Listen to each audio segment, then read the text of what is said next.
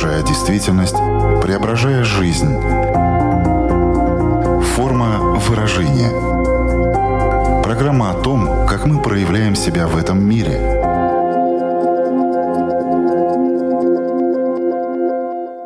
Здравствуйте, меня зовут Александра Плотникова. В эфире Латвийского радио 4 программа «Форма выражения».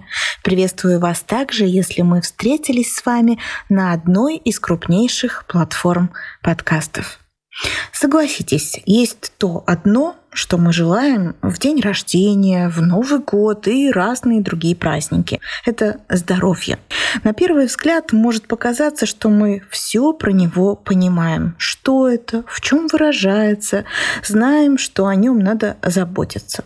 Но я думаю, что даже при таких исходных данных что-то новое для себя вы сегодня точно откроете. Мы будем говорить о здоровье. Постараемся расширить ваше понимание этого определения и, возможно, привнести в свою жизнь новые здоровые привычки. А поможет нам в этом эксперт программы. Знакомьтесь на прямой связи с Сейшельских островов клинический психолог Марина Шамова. Здравствуйте. Добрый день, доброго дня всем слушателям. Спасибо за приглашение на программу. Форма выражения. С одной стороны, я думаю, что на первый вопрос, который я хочу задать, что такое здоровье, каждый из нас может ответить. Но, тем не менее, эти ответы будут разными. Поэтому, с другой стороны, было бы очень важно озвучить именно мнение специалиста. Что такое здоровье?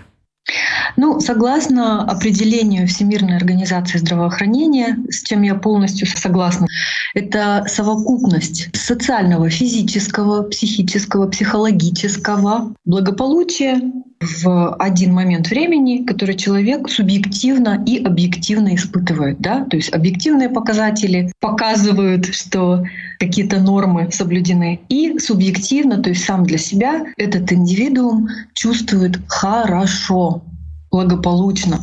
Это очень такое широкое обозначение, и на самом деле специалисты, доктора и психологи не разделяют здоровье на физическое и психическое, потому что это разделение очень абстрактное, и мы используем его только для того, чтобы подчеркнуть какие-то моменты. Например, я сегодня буду подчеркивать, что наше психическое здоровье неразрывно с физическим, и одно в другом пребывает, и они зависят друг от друга.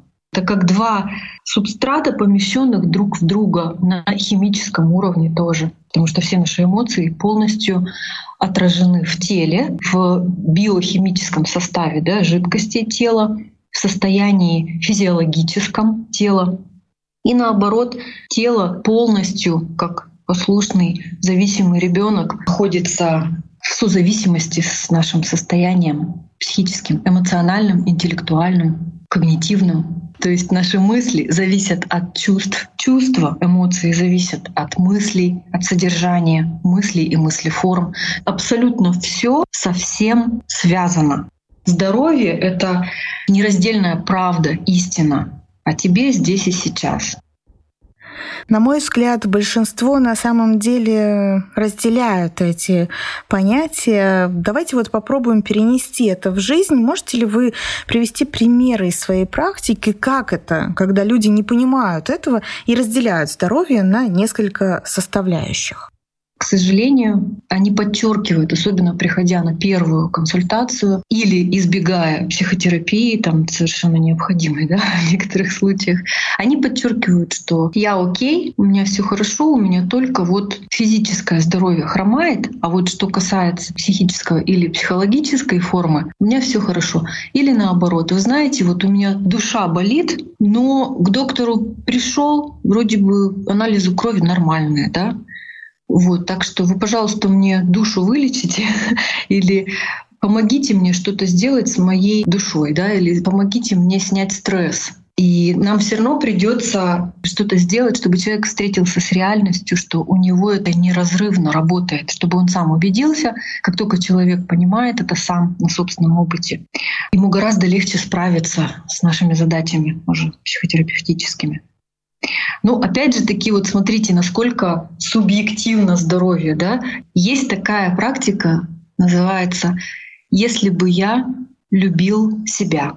И там человек должен 30 фраз «если бы я любила» или «любил себя» закончить. И получается, что сегодня, если ты выполняешь эту практику, ты можешь закончить ее так. Если бы я любил себя, я бы купил себе новую кофемашину. И это был бы адекватный, э, здоровый ответ. Да? То есть человек находится полном прекрасном осознавании того, что для него хорошо и от чего он будет чувствовать себя хорошо и здоровым. Да? Кофе — это стимулятор. Очень спорный вопрос, до сих пор спорный, насколько он вреден и насколько полезен. Однако есть, опять же, такие научно подтвержденные данные, что в некоторые моменты некоторым людям он совершенно необходим. То есть, получается, человек отдает себе отчет, что такое для него находиться и поддерживать здоровье. Через полгода этот же самый человек выполняет ту же самую практику и заканчивает одну из фраз «Если бы я любил себя», пишет «Я бы отказался от кофе совершенно». Что тоже есть объективно и субъективно здоровый взгляд на вещи. Видите, вот это есть тот тонкий момент, что с одной стороны мы можем определить здоровье для всех, и с другой стороны субъективно каждый индивидуум может и должен определять в каждый момент времени для себя. И это будет всегда очень субъективно, иногда противоречиво. Здоровье — это перетекание из одной формы и понимания и ощущения себя в другую. Человек не может быть одним и тем же, с одними и теми же ощущениями, пониманиями. Вот сейчас я здоров, и только таким я могу быть всегда здоровым, да? Нет, он в следующий какой-то момент времени снова будет чувствовать себя здоровым. Между этими двумя, скажем так, точками он будет в каких-то разных состояниях пребывать. Но здоровье будет каждый раз такое разное. В 5 лет, и в 35, и в 75. Он будет описывать какое-то состояние полноты и счастья, да, но при этом все вокруг будет настолько разным. А согласны ли вы с мнением, что одним из распространенных ответов на вопрос, что такое здоровье, может быть э, следующий? Это когда ничего не болит. Прослеживается ли здесь э, такая взаимосвязь с болью? Не согласна, потому что смотрите, вот как ну, в старой психиатрии называли Психопатия, заболевание, сейчас это расстройство личности, да, это психическое расстройство или кондиция, потому что оно считается неизлечимым, да, оно может корректироваться, но оно неизлечимое, то есть оно вроде бы как и не заболевание, но и не норма точно. И вот человек с психопатией, у него нет, например, чувства вины, стыда. Он не испытывает боли от того, что причинил больно другому человеку. Является ли это здоровьем? Он может сказать, да ко мне все нормально. Ну да, ну, но она называет меня абьюзером. Я сделал вот такие-такие вещи, которые людям, не психопатам, покажутся просто объективно нездоровыми, ужасными, да, потому что человек причиняет боль другому человеку, отдает себе в этом отчет, то есть он понимает, что он причиняет боль, но как бы в глубине души он либо в это не верит, либо у него нет правильного здорового отклика. У него не болит на эту тему, что он причиняет боль другому. Точно так же ну, физически в разных состояниях, в разных кондициях мы можем не испытывать боль по каким-то причинам. И это не будет являться объективным показателем того, что я здоров. Ну, например, с раковыми заболеваниями, да? все таки важно более полный иметь взгляд на здоровье. Ну, как бы, а точно ли все хорошо, точно ли я здоров? Если ты э, действительно здоров, то этот вопрос не будет доставлять большого неудобства. Он будет просто помогать держать, что называется, руку на пульсе. Если ты чрезмерно начинаешь задаваться этим вопросом, это уже ипохондрическое состояние. То есть здоровье — это баланс, прежде всего, но объективный и субъективный баланс. Далее хочу поговорить с вами о том, как формируются наши отношения к здоровью. Все мы знаем, что есть люди, которые очень щепетильно к нему относятся, действительно заботятся о себе, а другие, возможно, ну, со стороны, если смотреть так э, халатно, загоняя себя, в том числе на работе, считая, что это нормально, что организм выдержит, ну и так далее. Фундамент закладывается в детстве, но как это происходит просто на основании основании того, что мы видим, как наши родители относятся к своему здоровью, что формирует в итоге наше отношение к своему здоровью. Да, конечно, конструктор начинается в детстве. Эпигенетически мы имеем предрасположенность к отношению к чему-либо и к самому себе. Эпигенетически значит генетически и в результате сформированности взглядов, отношений, не только в раннем детстве, кстати говоря, ну, первые 21 год жизни. Поэтому я бы не давала этому первые три года или пять или семь, как говорят. Самые ранние годы, конечно, они вообще саму базу формируют. Однако же я наблюдала, что люди при желании, при осознанном проходят такую мощную психотерапию и меняют эпигенетические установки, которые были внедрены и имплантированы в раннем детстве, в очень на ранних этапах. От чего же один относится к своему здоровью вот так, другой вот так? Вы никогда не знаете, как на самом деле человек относится к своему здоровью. Это может выглядеть халатно, на самом деле он там страдает от похондрии, от той же, например, да, или от каких-то расстройств. Это раз. Во-вторых, не забывайте про бегство в болезнь. Это когда, несмотря на то, что я искренне хочу быть здоровым, но я настолько получаю много выгоды от заболевания, вот по-честному, действительно, только заболев я могу получить любовь, заботу, внимание, ласку, трепетное к себе отношение или избегание каких-то очень стрессовых ситуаций, избегание тяжелой работы, которую я больше не выношу, я ее не вывожу по каким-то причинам, да? Только используя болезнь, я могу в зоне комфорта оказаться и жить так, как вот хочется здесь и сейчас.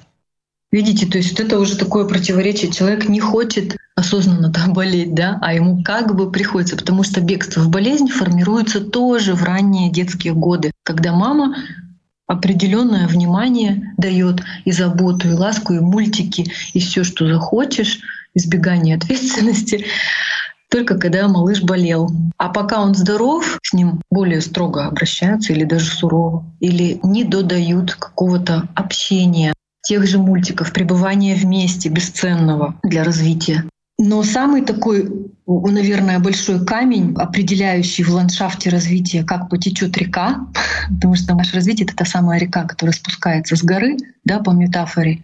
Самый большой камень там — это формирование отношения самоценности.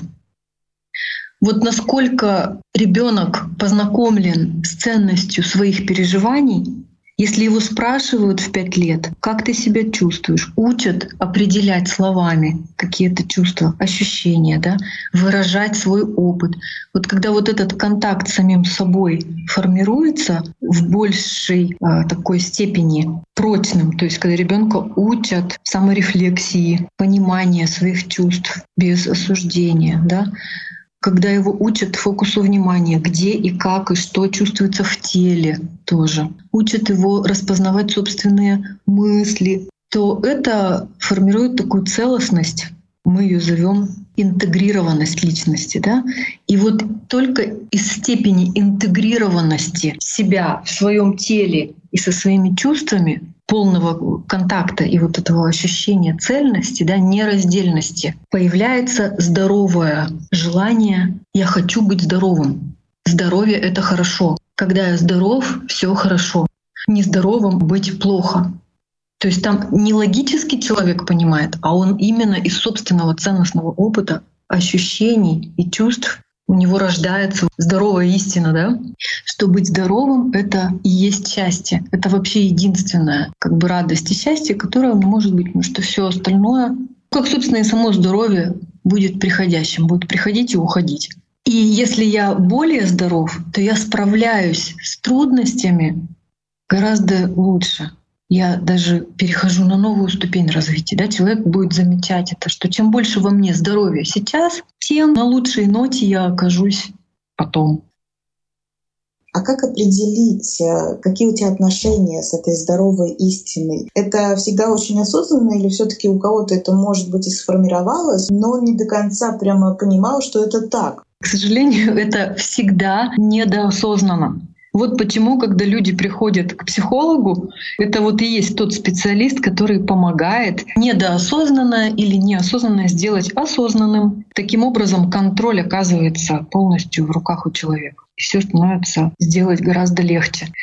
Как это понять прямо здесь и сейчас, да? Будь честным самим собой, но попытайся внутри себя прямо сейчас честно ответить себе на вопрос. Я ведь не здоров, у меня есть то, что болит даже внутри, и я стараюсь даже этого не видеть. Или у меня есть так много всего, что болит, что, конечно, мне проще себя обманывать, что я не готов сейчас с этим встретиться. Или это сильнее меня, я, наверное, не справлюсь. Или ничего страшного, это пройдет, время все лечит. Не, ну время, конечно, что-то лечит, но, как показывает вся практика, вообще вся практика психотерапии, э, все травмы, которые в бессознательном все еще живут и кровоточат, они настолько же свежи и болезненны, как будто это случилось прямо сегодня или вчера, как только мы начинаем с ними работать. Травмы подавленные бессознательно, потому что сознание с ними не справилось. Поэтому я бы согласилась здесь именно с простым утверждением, что никто из нас не здоров.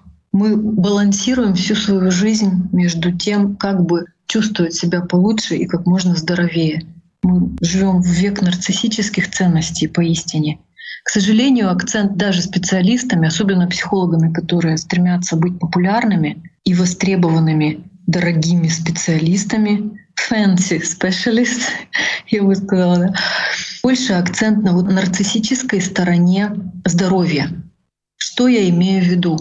Не думать о чувствах других, весь акцент только на мне и на выстраивании стен по большей части или обрезание, обрубание контактов, которые потенциально, даже слово изобрели, токсичны. Пришел ко мне человек, у которого, назовем ее так, токсичная мама там, да, и вот мы поработаем над тем, чтобы просто помочь человеку с ней завершить сепарацию, то есть отделиться в автономное самофункционирующее существо, и затем, значит, как по классике, обрезаем контакты, если мама так и не изменилась, не изменила своих каких-то паттернов да, поведенческих. Да не принесет это ну, долгосрочную перспективу ни здоровья, ни счастья этому человеку. Я вам сразу могу сказать. Знаете, что меня, кстати, толкнуло на такой пересмотр? Работать на маленьких островах, где общество людей очень маленькое. И здесь ты не обрежешь, в случае чего все и вся для того, чтобы обзавестись срочно новым, самым прекрасным, желанным миром контактов людей. Здесь так не просто не работает и не получится. Здесь очень ограниченное количество людей в принципе, и все сваты брат друг другу. Все связи так сильно переплетены, что нам ни в коем случае нельзя идти тем же нарциссическим путем. Бери все негативные воздействия токсичных людей или что-то такое. Нам приходится сначала расставлять вот эти все здоровые приоритеты, дистанцию здоровую устанавливать с людьми, дистанцию здоровую, а не boundaries, да, не обязательно boundaries. Это можно сделать еще более экологично. И потом уже мы учимся все-таки даже с ними общаться при необходимости так, чтобы всем было хорошо, несмотря ни на что. Это тоже возможно. Но это настолько непопулярный сейчас, скажем так, подход, парадигма, потому что раньше парадигма была все для общества, и самопожертвование было главной ценностью веками, тысячелетиями. Да? Сейчас резкий разворот, все для себя, я центр Вселенной, люби себя и плюй, пожалуйста, на других. Только так свою целостность сохранишь. Это тоже часть правды. Работа на маленьких островах меня научила подходить очень целостно и наперед просчитывать по максимуму как сохранить здоровье и здоровые отношения, а здоровье — это здоровые отношения с людьми с миром тоже, а не только здесь и сейчас хорошее состояние с самим собой. Получается очень многослойная, конечно, история про здоровье. Я об этом и говорила, что новый взгляд появляется, потому что когда, мне кажется, в такой повседневной жизни мы про это говорим и думаем, то это в такой все таки более горизонтальной плоскости находится, а здесь вы прямо создаете пирамиды, и вот открываются новые какие-то тоже горизонты. Потому что все связано со всем. Мы не можем себя отделить ни от кого, ни от чего. И нам приходится постоянно приспосабливаться. То есть вот эта вот способность к меняющимся, постоянно меняющимся течениям, а, несмотря ни на что, серфить, да, вот как серфер, да, на волнах, это и есть нормальное состояние здоровья. Я выживаю и чувствую себя на волне, справляющимся с любыми негативами, несмотря ни на что. Просто у одних эта способность, она не так ярко выражена, им меньше повезло, это генетика. А у кого-то она работает великолепно. Форма выражения. Конечно, очень важно держать руку на пульсе. И здесь нам все-таки придется для лучшего понимания разделить на физическое и психологическое здоровье. Просто расскажите, пожалуйста, как можно было бы заботиться о своем здоровье и как заботиться о своем здоровье человеку, который говорит, я хочу быть здоровым. Вот когда человек так говорит, его можно сразу спросить, вот как бы ты себе это здоровье организовал? Одни и те же правила базовые, которые прекрасно работают, но даже это так хорошо не поможет без вот этого самого главного мотивационного заявления «хочу быть здоровым». Здоровье мой приоритет, потому что я знаю, что это вообще это про всю мою цельность, про все мое развитие. Это ведь и духовное здоровье тоже, и физическое, и духовное, и эмоциональное, и какое хотите, социальное — вообще во всех смыслах, да, все вот хочу именно вот этим здоровым быть. Конечно, этот человек сам себе бы пожелал делать все для здоровья, а не против болезней. Вот почувствуйте, какая разница большая. Это уже сразу встать на сторону здоровья. Я уже прямо здесь и сейчас себя чувствую каким-то здоровым в какой-то степени и хочу, чтобы это только возрастало. Поэтому я буду делать сейчас все, что питает мое тело правильно, да, чтобы оно чувствовало себя полным энергии, свежим, чтобы еда меня омолаживала, а не наоборот, да. Хочу прямо все вот сегодняшнего дня, ни с понедельника, ни с какого, ни с Нового года. Я уже готов я настолько вот окрылен, захвачен желанием здоровья, полного процветания, пока живу, буду цвести на полную катушку. И не благодаря чему-то, а вопреки всему буду цвести. Вот это самое стремление, оно и дает вдруг озарение. Человек вспоминает, кто когда ему что-то советовал, что вот надо витамины группы В обязательно пить там для психического здоровья, особенно витамин В6, что там магний не меньше 400 миллиграмм в день, да, желательно на ночь, что таурин очень хорошо способствует энергетическому поддержанию в течение дня натощак утром, что есть такие доктора интегративной медицины, которые, как на сленге говорят, топят за здоровье, а не бомбят болезни там и болячки какие-то. То есть они так работают над твоим здоровьем физическим и психическим, чтобы объединить здоровье в целостное здоровье. Они работают над иммунной системой, над микробиомом, над гомеостазом организма, то есть вот тем самым биохимически здоровым балансом и гармонией, где болезни просто жить не могут, где, допустим, те же какие-то паразиты или что-то еще для них это не среда обитания, и они просто будут покидать. Понятно, что плюс какие-то лечения необходимые тоже будут назначены да, доктором интегративной медицины. Конечно же, человек в состоянии вот этой окрыленности «хочу быть здоровым», он попробует психотерапию или хотя бы прислушается. У него уши просто сами откроются к тому, что «а вдруг это для меня хорошо?» А почему нет, если это тоже помощь, вложение в самого себя, если это такая инвестиция, которую я могу по максимуму выжать сок да, из психотерапии. То есть есть все сразу же механизмы, уже встроенные в каждого из нас, как только появляется вот это желание, мотивация. И если нет этой мотивации и вот этого желания, то это и есть первый симптом уже серьезного нездоровья. Есть такие состояния, когда воля подавлена или мотивационная сфера работает не в соответствии с, со здоровым как бы режимом, да? Потому что здоровый режим — это когда мне хорошо, я здоров, я хочу, чтобы этого было еще больше, да? Аппетит как можно большему счастью, здоровью и к расширению вот этих состояний здоровых, да?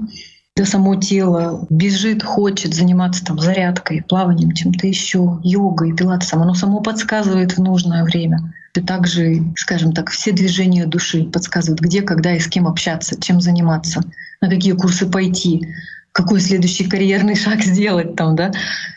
Если нет вот этого, вот здесь стоит задать себе вопрос, что со мной? У меня что, депрессия или хандра, или э, стрессовый какой-то период серьезный, или какие-то еще моменты. Нужно просто обратить на это пристальное внимание, что я сейчас уже не в форме. И вот как бы мне себе помочь, чтобы захотеть? Потому что самое страшное — это когда у нас хотелки отпадают. И хотелка к здоровью отпадает. Это вот уже такой большой сигнал, что точно нужно обратиться за помощью. Обращайтесь ко всем специалистам, которым хочется обратиться, потому что никогда не знаешь, какой инструмент именно тебе подойдет лучше, чтобы только начать. Одна из таких тем, которую очень важно нам тоже сегодня поднять и немножко ее проговорить, это психогигиена. Стоило бы расшифровать, что угу. в это понятие входит и как в повседневной жизни можно было бы ее придерживаться, что для этого надо делать. То есть что такое психогигиена и как мы можем на практике ее соблюдать. Вот так, как оно может пониматься, оно именно тем и является психогигиена, то есть воздержание от чего-то, входящего в противоречие со здоровым, в какой-то степени чистым состоянием мыслительной деятельности, чувств. Вот это и есть психогигиена. Более детально это все, что может отвечать этому критерию. Это избавление от киберзависимости, да, то есть от интоксикации новостями. Конечно, в первую очередь это сейчас самый наш главный вообще номер один. ВИЧ, который запускает все нездоровые процессы, нарушает ночной сон, отсюда уже все замыкается порочный круг. Когда люди говорят про психогигиену, многие хотят сразу вот двинуться в медитативные практики, что есть только хорошо, но бесполезно, если а, не соблюдены, не сделаны какие-то более первоначальные моменты важные. Психогигиена должна тоже начаться с физических нагрузок и активности в плане детокса физического. Я сейчас объясню, что это значит. Когда мы перегружены уже стрессом, когда уже слишком много того, от чего стоит освобождаться, чтобы очистить свою психическую как бы, систему, да, то нужно освобождаться прежде всего на физическом уровне от тех гормонов и других специфических химикатов в нашем теле, которые держат нас в заключении по кругу, вот, гоняем мы там свои негативные мысли и пребываем в определенных состояниях психических, которые соответствуют состоянию крови. Поэтому мужчины видят, как хорошо работает поход в спортзал, когда они слишком перегружены стрессом. 40-45 минут интенсивных занятий, и у них сразу же освобождение от огромного количества гормонов стресса и гнева, и эмоциональное освобождение от страха и гнева тоже. Плюс приходится пить очень много воды, которая вымывает, ну на физическом уровне она вымывает все эти гормоны из организма психогигиена неразрывно будет связана с тем, что придется тело поддерживать в биологически чистом состоянии. Но иначе это не будет работать. Только потом мы начинаем переходить к более здоровым состояниям и работать над психогигиеной эмоций, перестраивая наши контакты и общение с людьми, утилизируя, контейнируя наши собственные эмоции, то есть вообще разобраться в них и понять, как гигиенически содержать свою эмоциональную жизнь. И мысли, мысли форму. Это следующий момент тоже. Есть такие в психосоматике заболевания подавленной радости, подавленного влечения, подавленной любви. Это тоже может иметь негативный эффект, поэтому я бы не стала это вообще разделять все эмоции на негативные и позитивные, допустим. Они все хороши и нужны. Это безупречно отлаженный эволюцией механизм, как нас правильно направлять в верное русло каждый раз, как делать следующий шаг, да? Нам наши чувства подсказывают. Так вот, психогигиена — это и есть совокупность поддержания себя в физическом, эмоциональном, когнитивном и духовном состоянии, исходя из своего здоровья изначального. Уметь учиться перерабатывать поступающие какие-то токсичные вещества правильно, да, и вот этому уже психотерапия учит. Вот, вот для чего психологи-то нужны. Просто ну, элементарные навыки осваивать, которые хоть сколько ты в интервью можешь рассказывать о них, но это только будет ситуативно применяться правильно и индивидуально. Ты должен учиться какое-то время психогигиене со своим психологом. В нашей программе есть э, рубрика «Домашнее задание». Какое домашнее задание мы могли бы дать в рамках обсуждаемой сегодня темы? Более честно оценить состояние своего здоровья на этот период времени. Мы это делаем постоянно, так или иначе. Разница была бы только в честности с самим собой. Если что-то мешает этой осознанности, посмотреть, что мешает этой осознанности. Например, мне страшно пойти сдать анализы, мне страшно узнать мое истинное состояние. Ага, мне нужно с этим страхом, значит, поработать, да? То есть более честно, осознанно, разумно спросить себя, как у меня со здоровьем, вот с этим целостным, и что было бы наилучшей визуализируемой точкой развития. Как бы хотелось, чтобы это было из всех возможных вариантов, в которые я могу сейчас поверить. Да?